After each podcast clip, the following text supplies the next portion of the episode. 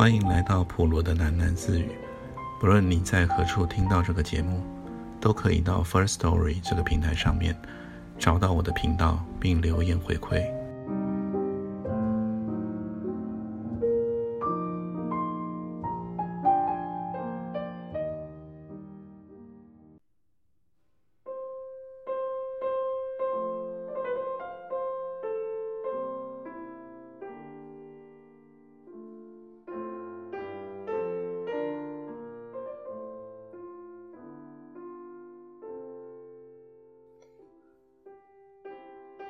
第二篇，纸。他看见老人的手埋在纸堆里，一只苍老的骨节突出的手，一堆或红或白的废纸。当那只手抓起剪刀时，少年听见纸张碎裂的声音，是很细微的声音，但他仍然被吓了一跳，似乎觉得室内沉腐凝固的空气。被老人剪了一刀，从墙上撕下来的那张白纸上残留着墨迹。现在，它也被老人剪成一种古怪的形状。老人对少年说：“他要把它折成一匹马。纸折的马最难弄。”老人抬起了头，看了看少年，他用食指沾了沾唾液，然后呢，在纸上。轻轻地涂抹着。少年发现老人的食指上缠着一条白胶布，白胶布已经变成了藏灰色。老人的手颤动得很厉害，手中的纸因此窸窸窣窣地响着。少年想，这并不奇怪。街上的人都说纸扎老人快九十岁了，他快要老死了。从前我的纸扎店里。只有两个人会扎这种纸马，我，还有我的女儿青青。老人的声音哽咽了一下，他的手突然在纸堆上停住不动了。怎么啦？怎么不折了？少年说：“我女儿青青，她跟你这么大的时候，让街上一颗流弹打死了。她去布店人家送纸扎，抱着满满的。”一箱纸扎，走到了吊桥下，不知是哪里飞来的一颗榴弹，穿过了纸箱，正好打在青青的胸口。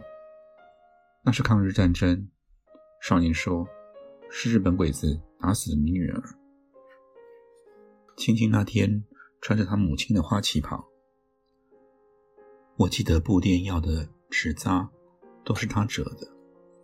她折完了一匹纸马后。就用白缎把纸箱子扎好了。我说差人送去布店，但青青非要自己送去。他想顺便到布店给我扯一段棉布做的鞋帮。青青，你不知道她是个多么巧的女孩啊！你不知道她是个多么孝顺的女孩。假如她不去送货，假如换个人去送货，那她就不会死了。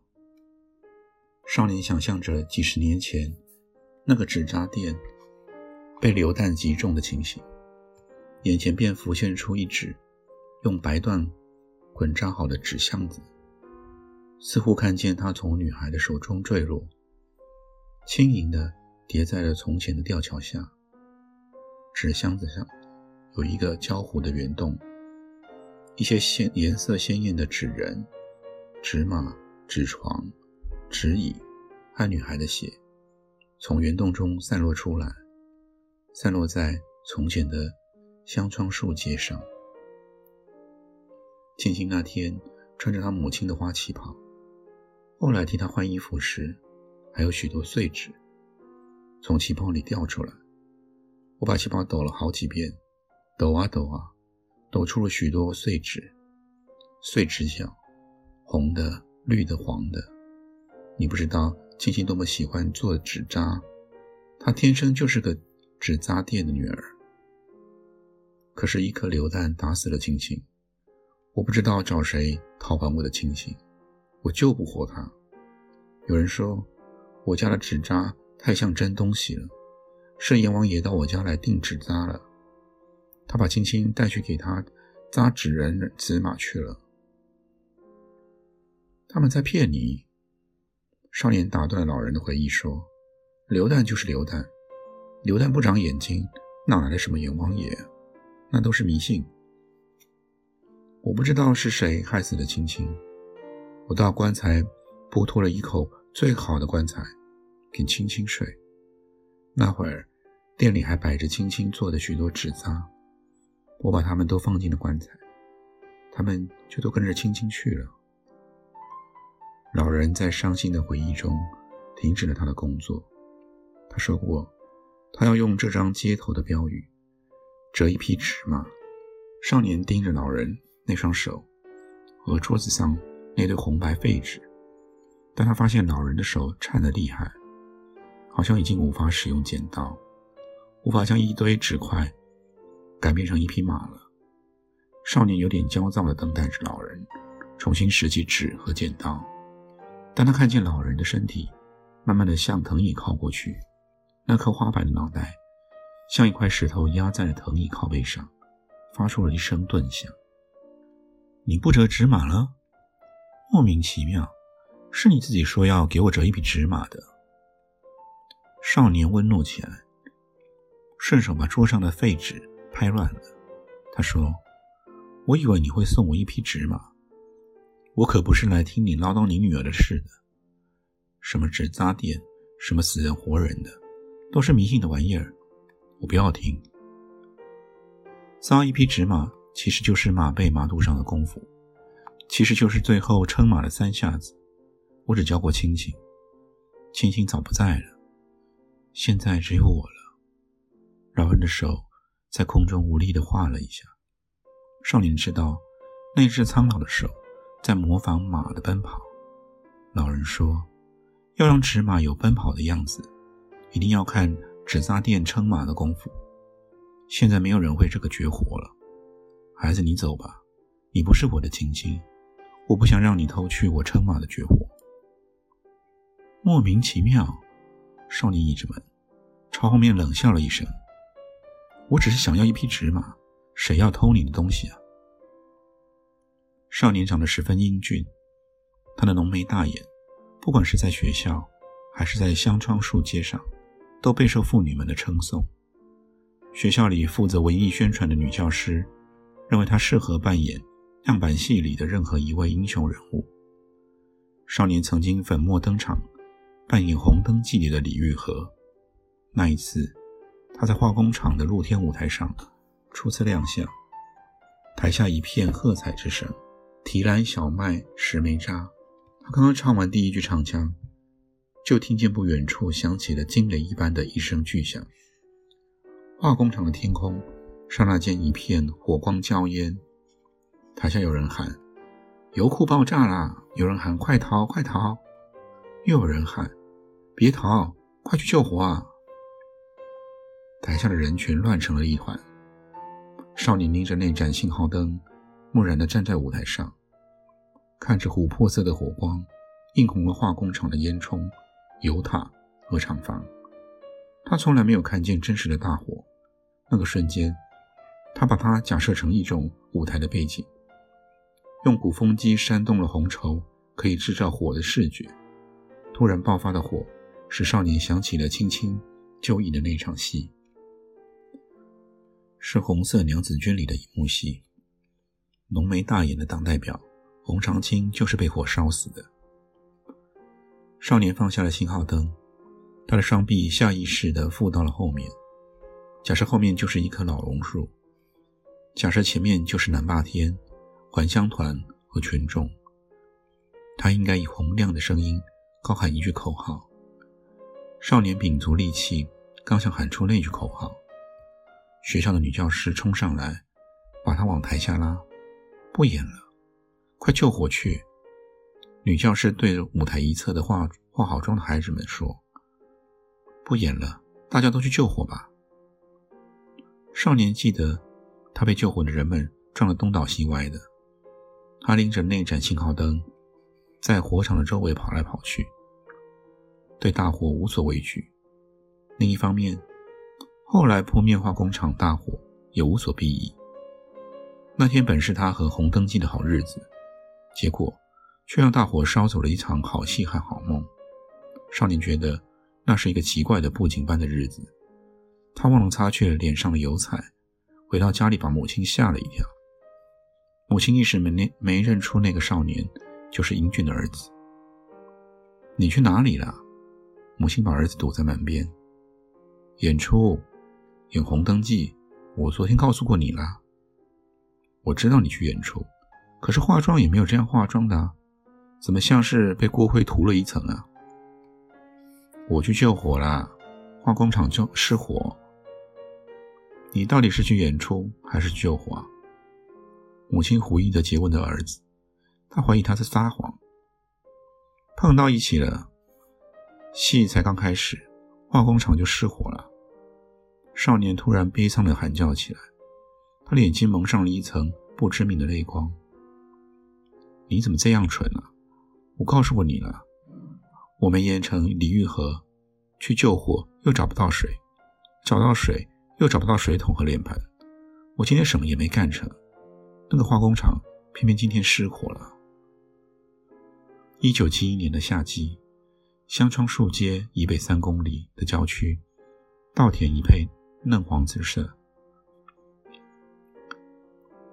稻田一片嫩黄之色，少年脖子上挂满了装蟋蟀的小竹管，走在郊区的稻田里，他听见胸前的竹管相互撞击着，撞击声空洞而美妙。另一种声音来自原野上的风，风吹响了柔弱的稻穗，风把稻子灌浆的声音也放大了。少年弯下腰，把耳朵贴着一株稻子听。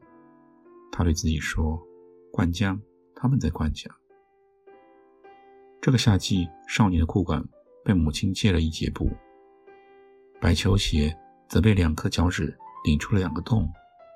少年突然长高了，他也像一株正在灌浆的稻穗，但他无法分辨自己生长的声音。穿过稻田，少年看见了竹板庄的墓地，墓地上的石碑、坟包、青草。和柏树、鸟臼树都沐浴在夏日的阳光下，显得静穆而秀美。少年想，这里果然是捉蟋蟀的好地方，怪不得街上斗蟋蟀的好手都偷偷跑到这里来。少年跑进了墓地，他知道脚下的泥土深处埋着死人们的尸骨，那没有什么可怕的。活人不怕死人，更不怕死人留下来的白骨了。至少有一百只蟋蟀的鸣声灌进了少年的耳朵。少年手持三叶草，搜寻着蟋蟀王的叫声。他捕捉着那种被称为“黑头”的蟋蟀的鸣叫，它应该是低沉的、略带沙哑的。少年在几块墓碑间转悠了一圈，他觉得他自己已经发现了一只黑头的藏身之处。它就在一块墓碑下面。没有碎石砖块，那么它肯定藏在草丛下的泥缝里。少年在坟包上发现了一条缝，他用三叶草伸进去试探了一下，果然有一个黑色的蟋蟀凌空跳起。仅仅凭它的颜色和跳跃的姿态，少年断定那就是凶猛的战无不胜的黑头。他看见它在坟包上跳，他不能让它跳进茂密的草丛里去。于是，少年几乎是扑在了坟包上，逮住了那只蟋蟀。墓碑差点绊倒了少年。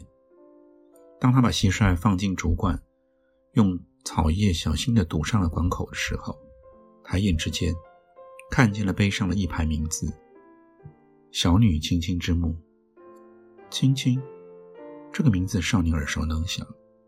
青青，坟下埋着的死者名叫青青。少年当时并没有把他与纸扎老人的故事连接起来，他只是觉得这个名字很亲切，就像他认识的香樟树街女孩的名字一样。少年微笑着朝墓碑上吹了一口气，然后他用三叶草在那两个字朝上轻轻地画了一遍。蟋蟀们在行军床下依然鸣唱，少年在行军床上酣然大睡。借着北窗的月光，可以看见墙上挂着的一只信号灯。那是废弃无用的，但却是真的一盏信号灯，是少年的父亲从铁路局的仓库里翻找出来的。当化工厂的那场演出最后变成了泡影后，只有这盏信号灯上还散发着红灯记和李玉和的荣誉的气息。入夏以来，少年已经忘了红灯记的事。每天白天，他会细算链条枪、滑轮车，忙碌着；夜里则重复着睡眠。即使在睡梦中，少年的面容仍然是香窗树街最英俊、最可爱的。即使是他的梦，听来也是清晰而独特的。尺码，青青。三十年前的香窗树街，空寂而灰暗，街景是模糊的、闪烁不定的。少年看见一个穿着肥大花旗袍的女孩，她手里捧着一只红色的纸箱子，风拂动女孩的齐耳短发和旗袍的下摆，也拂动了纸箱子上白色的缎带。少年看见女孩捧着红纸箱向他走过来，她的面容苍白失血。眉眼似曾相识，她确实是在朝他走近，而不是像纸扎老人的故事那样朝吊桥走去。少年在梦中惊恐地挣扎起来：“别过来！错了，你该往吊桥上走！”少年尖声叫喊着，从行军床上坐了起来。黑暗的室内漾着一片月光，床下的蟋蟀罐里传出一声、两声的歌唱。怀抱纸扎的女孩不见了，但少年依稀看见一团奔腾的白影，在北窗上，或者在墙上和地上。它酷似一匹白色的纸马。当他打开电灯的时候，纸马就无声的消失了。少年的母亲说：“纸扎老人大概活不过这个夏天了，这么热的天气。”他每天紧闭门窗，在家里烧纸。许多老人临死前都喜欢这么做。少年说：“那是迷信。”母亲不置可否地笑了笑。他说：“纸扎老人怪可怜的，孤苦伶仃的一个人，哪天死了，不知道谁把他送去火葬了。”少年没说话，他用锤子用力敲打着滑轮车上的滚轴。突然想起什么，问他母亲：“纸扎，纸扎用来做什么？”母亲说：“那是送给死人的东西，扎的再漂亮也要烧掉，烧成了灰就被死人带去了。”少年放下了手中的锤子，他眼前浮现出一匹高大美丽的纸马被火苗吞噬的情景。心痛的感觉使少年浓眉皱紧了，他几乎是愤怒的、愤怒的朝着母亲嚷着：“烧掉？为什么要烧掉？那是迷信，迷信，那都是迷信。”香樟树街很短，很乏味。假如只是在街上走来走去，谁也无法消磨富裕的夏日时光。午后的太阳在少年的头顶上烤着。少年突然觉得日子过得无聊至极。他听见梅园的楼上有人开着收音机，收音机里放着李玉和痛斥鸠山的高亢和雄壮的唱腔。李玉和不错，但是李玉和已经与少年失之交臂了。时隔数月，少年回味起这件事情，仍然感到惆怅。少年推开了纸扎老人家的门。纸扎老人似乎是从一场漫长的昏睡中醒来，他的浑浊的眼睛注视着闯入者。青青，你不是青青？老人喃喃地说：“你是杂货店刘家的孩子。”我们家不是杂货店，少年说：“我们家是无产阶级。”你是来看纸扎的吗？老人指了指屋角的那张红木桌子，他说。掀开布，看看我的纸扎。我的手艺大不如从前了，但是你们谁也不会。我的纸扎仍然是方圆八百里最好的。少年掀开了那块残破的罩布，他惊讶地发现，那种被称之为纸扎的东西赫然在目：五个小纸人，一张纸床，三纸纸椅，三纸纸柜。它们酷似精美的仿真玩具。最令少年心动的是，那匹白色的纸马，纸马足有半人之高，姿态栩栩如生，愈飞愈奔。少年的手不由自主地按了按马背，他听见马背下有细竹条抖颤的声音，但纸马仍然不动，保持着愈飞愈奔的姿态。纸马，真的一匹纸马！少年大声地说：“你想要吗？”老人说：“你不能要这些东西，它是给死人的，给我的。我只要这一匹纸马。”少年说：“我可以用别的东西跟你换，你要什么东西呢？”我要什么东西？老人突然低声笑了起来：“我快死了，什么都不要了，我只要这些纸扎。等我死了，有人帮我烧掉它们。孩子，愿意帮我烧掉它们吗？”“不，纸马不能烧。”少年说：“我帮你烧掉这些纸人、纸床什么的，但你要答应把纸马送给我。”你这个不懂事的孩子，告诉你，你千万不能把他带回家。你假如是个好孩子，就该在我死后帮我烧他们。少年咬着下唇，心中突然升起一个大胆的念头。他用眼角的余光偷偷打量着藤椅上的老人。他想，老人快要死了，老人的四肢已经像朽蚀的枯木，无力行动。他完全可以把这匹纸马从老人的眼皮底下带走。为什么不呢？于是少年突然抱起了桌上的纸马，以风一般迅速的速度踢开了门，逃离了老人的屋子。他甚至没有听见老人最后说的那句话。老人最后肯定说了句什么话，但他没有听清楚。在蟋蟀的鸣唱中，女孩轻轻再次降临少年的梦中。风吹着三四年前的那个死于非命的女孩。她怀里的红纸箱子，像太阳一样鲜艳欲滴。风吹动着女孩轻轻肥大的花旗袍，风把瘦小的女孩轻轻吹大了，吹成了一个丰满成熟的妇人，吹到少年的行军床上。少年仰卧在一堆美丽精巧的纸扎中，身体的每个部分都受到了柔软缠绵的抚摸。然后他被惊醒了，他觉得很凉。梦里发生了一件神秘的事情。少年光着脚站在地上，情绪仍然在梦中飘荡。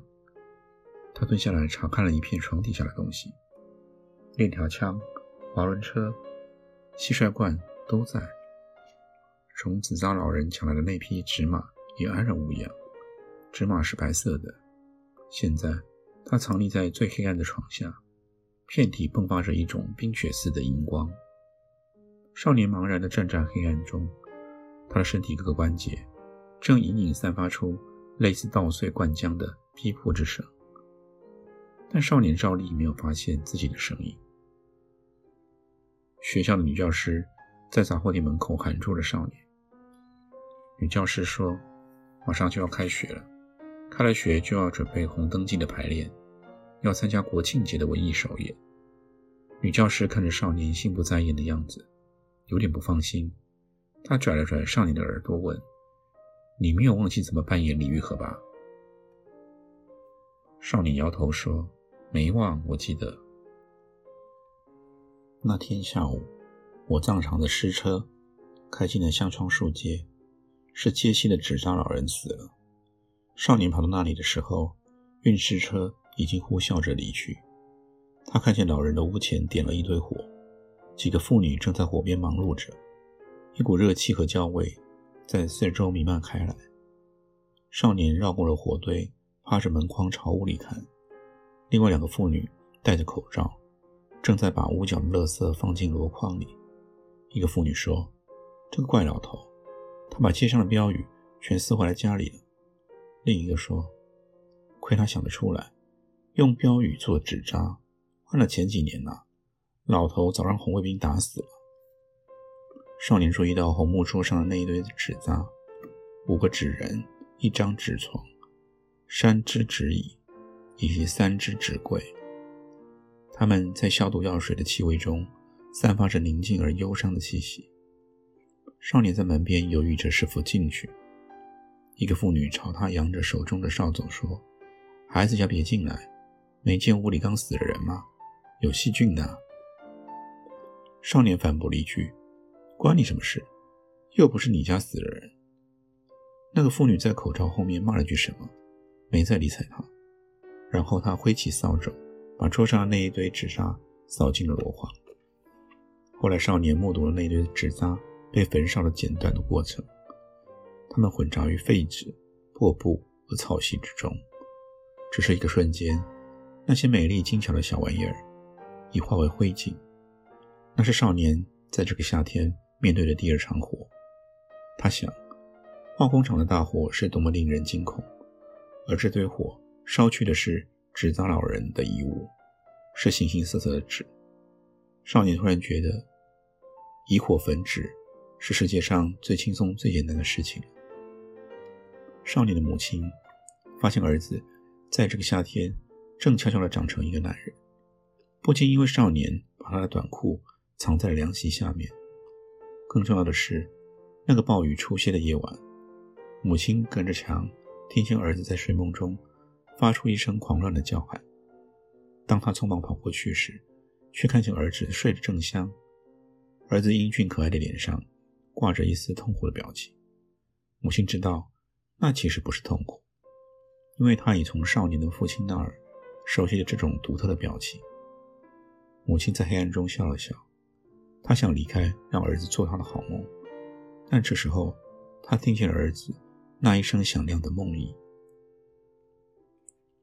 儿子说：“亲亲，亲亲。”第二天，少年从墙上摘下那一只废置多日的信号灯。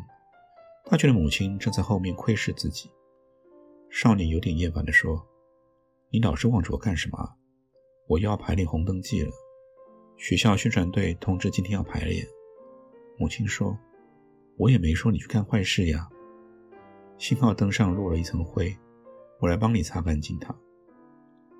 母亲用怪抹布擦拭着信号灯，一边用忧虑的眼光打量着儿子。母亲终于忍不住问了儿子。青青，青青是谁呀？少年的脸色顿时一片惨白，他的目光躲避着母亲，从行军床的床底下掠过去，最后停留在北窗窗口的鸟笼上。鸟笼里的一只画眉，是少年在夏季最后的宠物。母亲说：“告诉我啊，青青是谁啊？”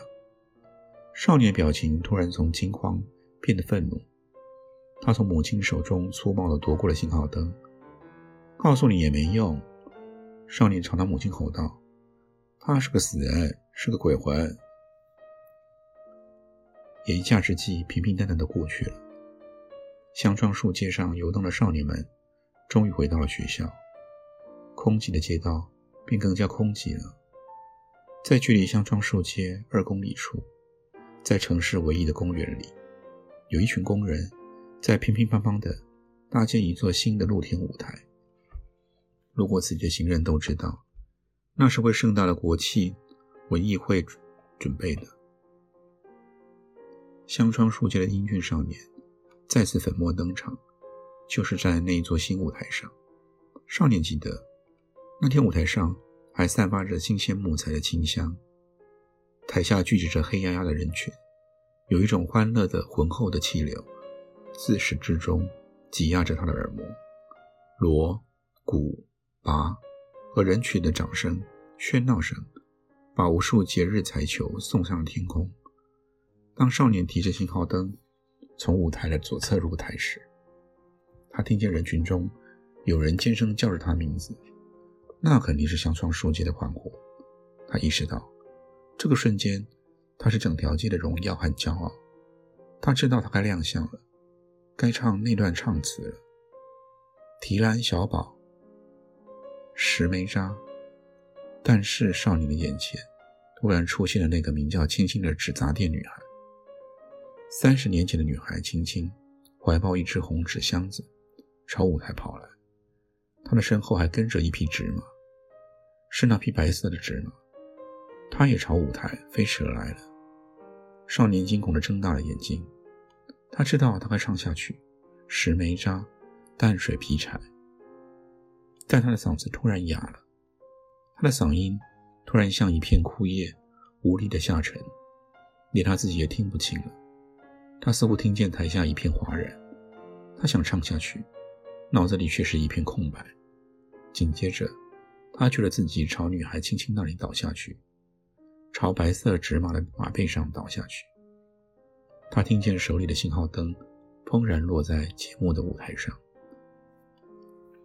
少年病倒在他的行军床上，持续的高烧使少年的脸上笼罩着一层不祥的红云。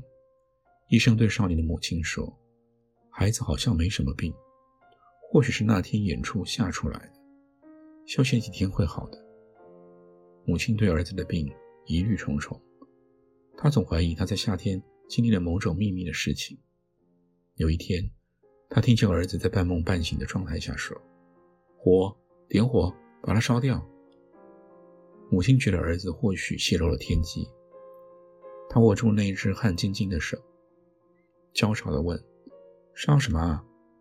快告诉我，点火烧什么啊？”少年无力地指着行军床的床底下。少年说：“烧，让它也烧掉吧。”少年的母亲在床底下发发现了那匹纸马，白色的欲飞欲奔的纸马。纸马的一半已经被地面的潮气所腐蚀，但它的姿态依然愈分愈奔。